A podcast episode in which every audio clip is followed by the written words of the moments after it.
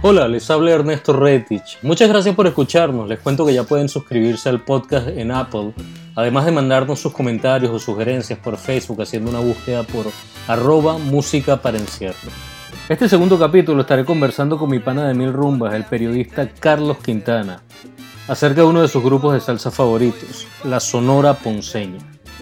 Esta gran orquesta de salsa comenzó a mediados de los años 50 tocando en las fiestas del barrio animando bodas, bailes de los colegios y bautizos en Ponce, la segunda ciudad más importante de Puerto Rico, ubicada al sur de la isla. Y en mi cantar le voy a explicar por qué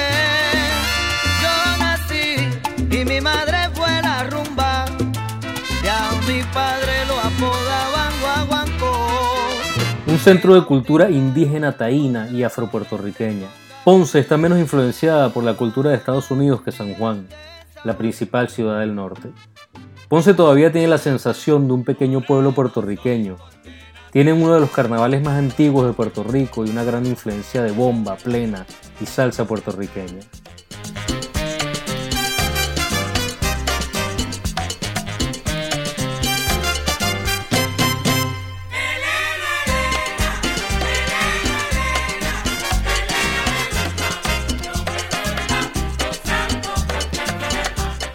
Podríamos decir de alguna manera que la cultura y raíces de la isla del encanto la podemos percibir de manera más evidente en Ponce, y eso mismo podríamos decir de su música y específicamente de la salsa de la Sonora Ponceña.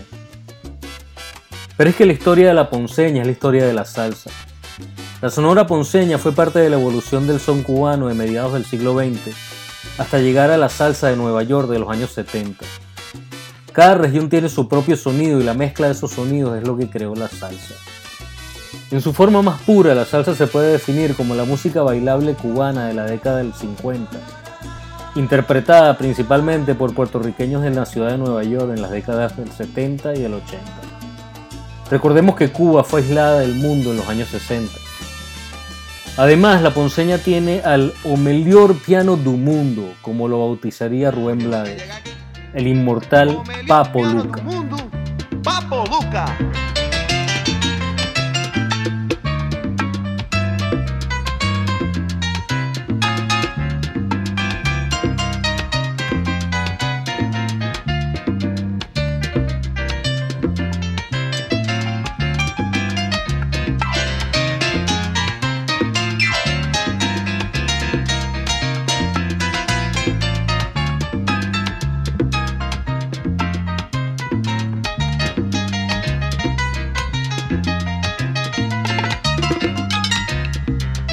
Enrique Lucas Jr., mejor conocido como Papo, de manos rapidísimas y un gusto inigualable, ya formaba parte de la orquesta de su padre, la Sonora Ponceña, desde que tenía uso de razón, como él mismo dice.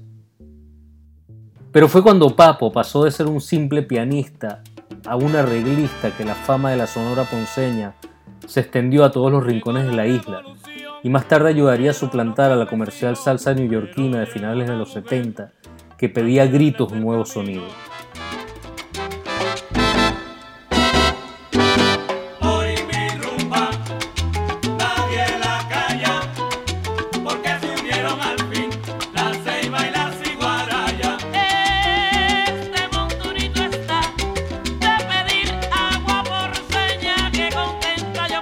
Una vez más el genio del dominicano Johnny Pacheco, con su gran olfato para los virtuosos, lo trajo para grabar con su orquesta y Celia Cruz.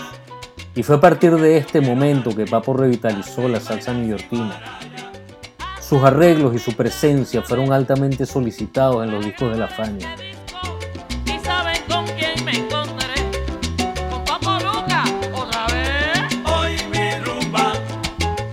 Pero por supuesto con su modestia y la humildad común del ponceño, se seguiría y sigue entregando por siempre a la orquesta de su padre, la indiscutible e inigualable Sonora Ponceña.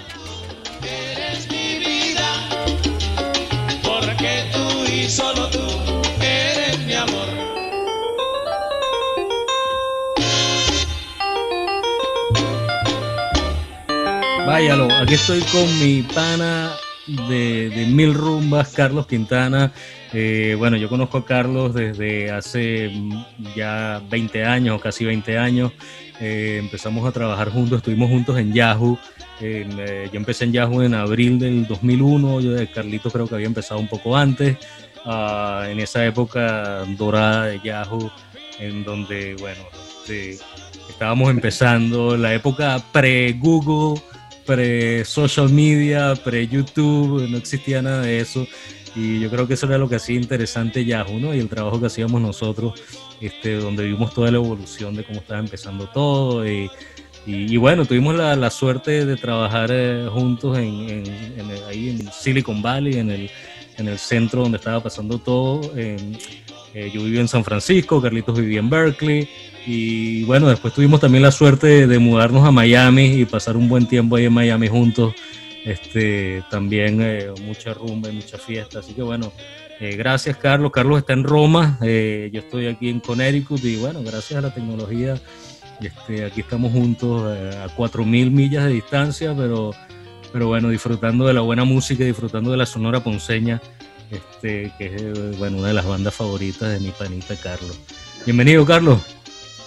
Gracias, Chamín, gracias. Eh, bueno, primero que todo, gracias por, por invitarme a, tu proyecto, a, este podcast y fue chévere vernos y hablar de nuevo después de tanto tiempo, aunque afortunadamente pues en estos años hemos estado en contacto.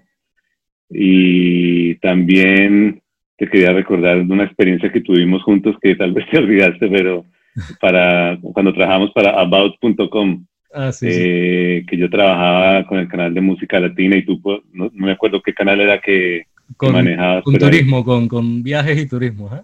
Eso, eso, esa fue otra, otra cosa que hicimos juntos. Y bueno, además de todas las memorias de rumba de Miami. hoy, como ayer, las rumbas en la, calle, en la calle 8 ahí en Miami, a Cere. Sí, sí. Así que no, gracias, gracias por invitarme y pues vamos a hablar de, de, una de las mejores orquestas de salsa de la historia. Totalmente, men. Yo estaba escuchando toda esta música y realmente eh, lo que provoca es echar un pie.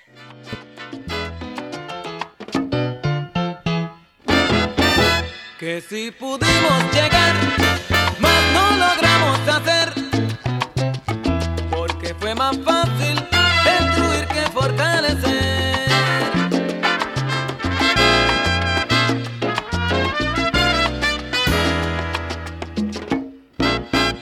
Y fíjate, Ernesto, que en, la introducción, ¿no? Quería, me gustaría referirme a, un par de cosas de la introducción, eh, si me lo permites. Claro, claro. La canción, eh, la primera canción, Moreno Soy, con Tito Gómez, ¿no? Tito Gómez era el cantante. Y solo, digamos, pues un dato ahí de curioso, un dato de trivia para los amantes de la salsa. Tito Gómez, después de haber tocado con la Sonora Ponceña, después de algunos años, fue a tocar con el grupo Nietzsche.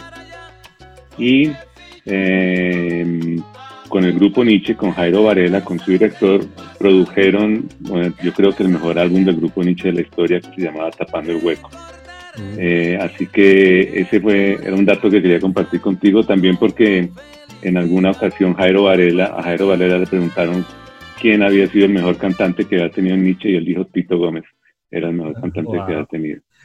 Sí, no, la, influencia, la influencia de la ponceña es Sí, no. Y además de Tito Gómez, también quería eh, mencionar un tema que cuando yo comencé a, digamos, a conocer a la Sonora Ponceña, hubo un tema de un disco que yo compré de éxitos de la Ponceña, pero yo no, sabía mucho, pero sabía que la Sonora Ponceña era una gran orquesta, conocía Fuego en el 23 y, y Jan Bequé, tal vez eran las canciones que conocía, pero en ese disco de éxitos habían temas que yo no conocía y uno de ellos se llamaba Prende el Fogón.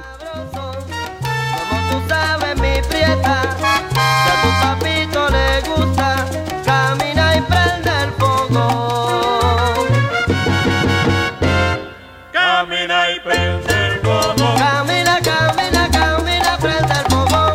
Camina y prende el fogón. Que era un tema increíble y la voz de ese tema era también la voz de, de Tito Gómez. Mire, cuéntame algo, porque hay otra cosa que, me, que se me olvidó mencionar. Este, Carlitos tenía, yo, yo en el, cuando llegué a San Francisco me tocó trabajar en, un, en un bar en mi primer año haciendo sonido, haciendo sonido pues, eh, y, poniendo música. Era un bar que quedaba ahí en la calle 8 en la misión que se llamaba Galia, si no me equivoco, que era de un, de un peruano y una francesa, buena, buena combinación. Y entonces ellos ponían salsa, ellos, ellos eh, había contrataban a todas las, la mayoría de, de, las bandas de salsa del área de la bahía. Este, todas tocaban ahí, algunas eran buenas, algunas eran no muy buenas, pero yo me recuerdo que, que, a mí me tocó un día, vino una banda de Berkeley, de, de un poco de chamos jóvenes, de, de, universitarios, que venían de Berkeley, y, y me tocó hacerles el sonido y resulta que esa era una banda donde tú cantabas. Nosotros no nos conocimos en ese momento, pero tú me dijiste después que, que, que tú, pertenecías a esa banda. Y con esa banda, ¿cómo se llamaba? ¿Y tocaban canciones de la Ponceña ustedes? No, nunca, tocamos eh, canciones de la Ponceña y de hecho yo luché porque tocáramos, pero no, sé por qué no, nunca les convenció. Yo creo que porque la, la Ponceña es complicada, o sea, la ponceña hay que tocarla bien, sobre todo si tú escuchas a la ponceña, pues digamos a la ponceña con la cual yo más me identifiqué era la ponceña que tenía cuatro trompetas y esa sesión de trompetas de la ponceña, el modo en que ellos las alternan es, es difícil. Yo creo que yo creo que los trompetistas poco escapaban a, a la idea de tocar la ponceña y pues imagínate el pianista lo que tenía que hacer para sonar la ponceña. Imagínate. Entonces, no, y, la realidad es que, mira, el, área de la bahía tiene, tiene tremendos músicos. Y ahí en, Berkeley, en toda esa zona, eh, eh, cruzando el puente, hay, hay unos músicos excelentes. Este, y, gente que le gusta la salsa y la salsa vieja y saben de música. Eh, como te digo, a mí me tocó, yo tuve la suerte de, como trabajaba en este bar, de, de, de conocer mucho, muchos buenos músicos. Me acuerdo que la mayoría de los trompetistas y este, eran, eran americanos, eran, eh, eh, eran norteamericanos y eran, y eran tremendos músicos y les encantaba la salsa. No hablaban ni una papa de español, pero, pero tocaban como, como unos fenómenos y todavía creo que están por ahí tocando. Bueno, además que Papo Luca es un tipo de una formación musical bastante buena, el tipo eh, estudia música clásica y todo, y, y además de eso el piano de Papo Luca es muy Latin jazz. Realmente una de las cosas que a mí me pasó con la ponceña fue que yo a la ponceña llegué buscando salsa, ¿no? Y salí un poco de la ponceña buscando Latin jazz, gracias a Papo Luca. Fue como una, una, sí, como un, punto de partida a nivel de Latin jazz que yo después lo exploré, y me gusta, me gusta también bastante. Entonces, lo de Papo Luca, digamos que sirvió para, como para ir para, para esos lados también. Muy innovador también, es una cosa bastante innovadora. Papo Luca es que está innovado mucho. Inclusive en su imagen es bastante innovadora. Si has visto los discos de la Ponceña. ¿Te acuerdas las portadas? todos los guerreros futuristas. Sí, no, yo te iba a preguntar, porque era una que otra, ¿no? Que hacían esas portadas así que, parecían de, Sí, son varios. Game of Thrones, pero en, los años 70, ¿no? y así, sí, sí, son varios. Por ejemplo, y yo te digo, yo tengo estos discos, tengo, por ejemplo, The Future, New High. Todavía tienes todos esos vinilos. Back to Work. Sí, y estos, eh, todos tienen la carátula del guerrero futurista por allá de Game of Thrones. Entonces, y otra cosa interesante de, estas producciones de la ponceña, que no sé por qué era la, elección realmente, pero que los títulos eran en inglés, ¿no? Los títulos de estos álbumes eran Future, In High, Back to Work, Jubilee. Entonces era interesante esta cosa.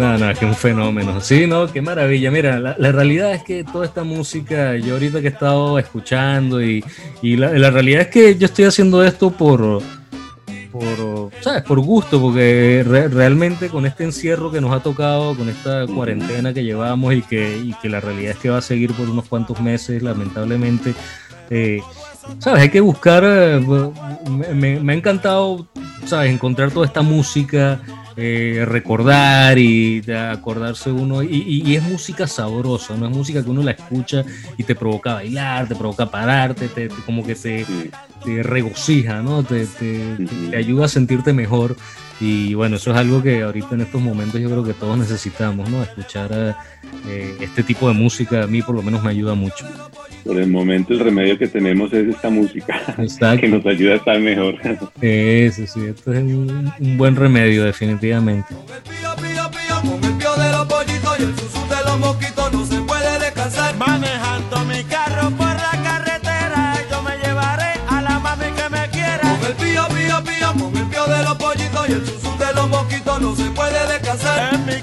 De campo no hay televisión, por eso los muchachos nacen a montón. Con el pío, pío, pío, con el pío de los pollitos y el susum de los mosquitos no se puede descansar.